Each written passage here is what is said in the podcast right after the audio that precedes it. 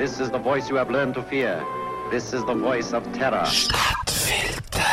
Was geschah mit Baby B? Das ist der Titel von einem grossen Artikel, wo im Juni von dem Jahr in der Süddeutschen Zeitung erschienen ist. Der Albert B der hat es Pech gehabt, als Kleinkind in ein psychologisches Experiment verwickelt worden zu sein. Das Experiment kennt heute jeder Psychologiestudent unter der Bezeichnung Little Albert Experiment. Es gehört zu den klassischen Versuchsanordnungen, wo auch heute noch Erkenntnisgewinn darauf basieren. Es ist 1920 an der John Hopkins University in Baltimore in den USA durchgeführt worden. Der Versuchsleiter ist der John B. Watson und der Watson ist Psychologieprofessor und hat das psychologische Labor geleitet. Und er muss ein ziemlich gruseliger Typ sein. Er hat zum Beispiel geschrieben, man müsse den Kind spätestens mit sieben die Mutterliebe entziehen, weil Mutterliebe mache abhängig, sie bremse Kind und sie verhindere, dass das Kind die Welt entdecken und erobern.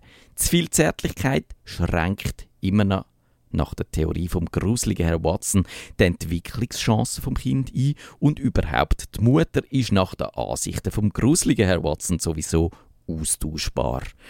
Man kann sich vorstellen, dass der gruselige Herr Watson auch mit dem kleinen elf Monate alten Albert B. nicht gerade zimperlich umgesprungen ist. Der Versuch ist wie folgt abgelaufen. Und man kann den Versuch übrigens auf YouTube sehen, weil er schon 1920 hier auf Film aufgenommen worden ist. Der Albert hat hintereinander diverse Pelztiere zu sehen bekommen. Eine weisse Ratte, ein Küngel, ein Hund, ein Aff und dann auch noch eine Samichlaus-Maske, die der Watson selber angehabt hat. Der Albert hat sich auch noch ein paar andere Gegenstände müssen anschauen. Ein Pelzmantel, eine brennende Zeitung zum Beispiel. Als neugieriges Kind hat Albert keine Angst gehabt, sondern nach den Tier und diesen Gegenständen gelangt. Das ist dann die Vorstufe gewesen. Im eigentlichen Experiment hat die Assistentin von Watson mit einem Hammer auf eine Stange aus Eisen gehauen. Das ist hinter einem Vorhang passiert, sodass das Baby dann nicht gesehen hat, was los ist.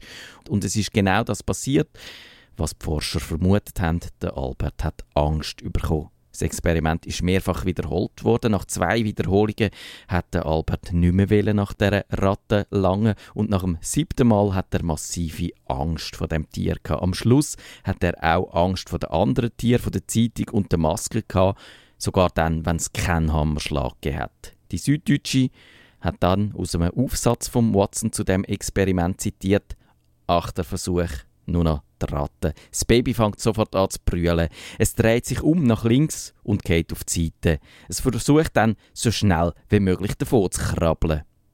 Mit dieser Methode hat der Watson erfolgreich bewiesen, dass der Pavlovsche Reflex auch beim Mensch funktioniert. Der Ivan Petrovich Pavlov, der hat das Prinzip von der Konditionierung entdeckt. Er hat immer dann, wenn sein Hund sein Fressen bekommen hat, mit einem Glöckli geläutet.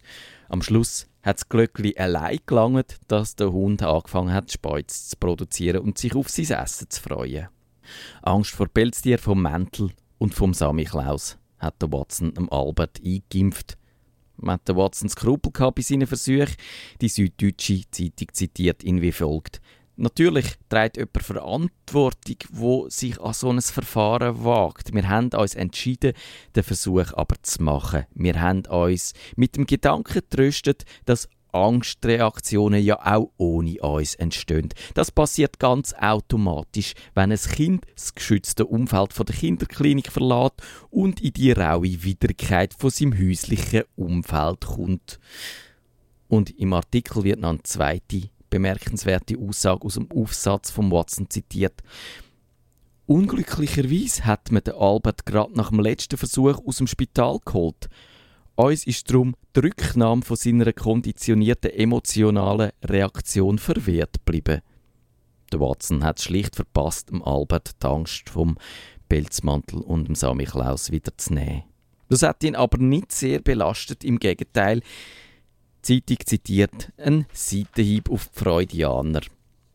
Wenn jetzt ein Freudianer in 20 Jahren die Angst vom Albert vom Pelzmantel analysiert, dann kützelt sie sicher den Traum aus ihm raus, dass er mit drei Jahren hat mit dem Schamhaar von seiner Mutter spielen und darum gewaltig ausgeschimpft worden ist. Was aus dem Watson geworden ist, das wissen wir. Er ist nach einer Affäre mit seiner Assistentin, wo auch intime Liebesbriefe an die Presse gelangt sind, von der Uni geflogen. Er hat dann Psychologie von der Werbung untersucht. Was aus dem kleinen Albert geworden ist, hat lange Zeit niemand gewusst. Der Psychologe Hallbeck, der hat sich 2001 auf die Suche gemacht. Nach neun Jahren ist er fündig geworden. Nichte vom Albert hat erzählt, ihren Onkel hätte kein Kind gehabt und nach einer Scheidung mehr oder weniger allein gelebt. Der Albert hatte grosse Angst vor Hunden gehabt und sei aber sonst munter gewesen. Von dem Experiment hat er nie etwas erzählt. Wahrscheinlich, weil er selber nicht gewusst hat. Der Albert Martin geboren mit dem Nachnamen Berger, ist 2007 im Alter von 87 Jahren gestorben.